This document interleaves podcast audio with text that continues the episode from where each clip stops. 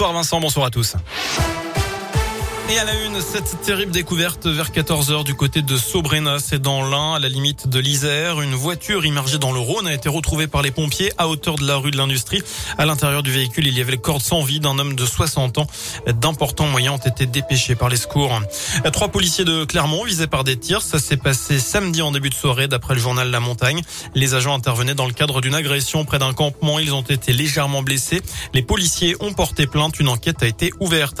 Un individu interpellé interpellé samedi après-midi dans une grande surface de Vals près le Puy. C'est en Haute-Loire. Il a en fait vidé un carton contenant un siège réhausseur pour mettre à la place des appareils high-tech. Cet homme de 41 ans est ensuite passé en caisse pour payer 21 euros, soit le prix du siège enfant, sauf qu'il y en avait pour près de 3400 euros de marchandises. Il a finalement été arrêté grâce à la vidéosurveillance. Il sera prochainement convoqué devant le tribunal correctionnel du Puy. Ils appellent à manifester pour les retraites. Jeudi, plusieurs syndicats annoncent une journée de mobilisation dans plusieurs villes du pays, y compris dans la région.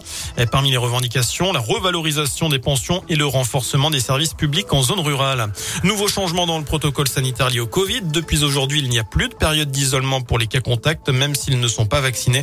Cela concerne tout le monde. Les collégiens et lycéens pourront donc rester en classe. Il faudra juste faire un autotest deux jours après.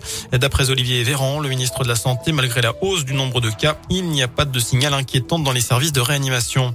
En rugby, l'Australie va prendre ses quartiers autour de Saint-Etienne. On l'a appris tout à l'heure. Les Wallabies vont établir leur camp de chez nous pour la Coupe du Monde en France l'an prochain.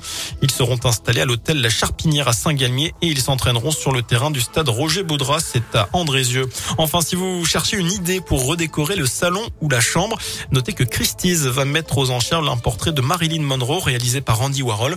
Portrait estimé à 200 millions de dollars, ce qui en ferait tout simplement l'œuvre d'art du XXe siècle la plus chère jamais vendue aux enchères. Voilà pour l'essentiel de l'actu. Je vous souhaite une excellente soirée.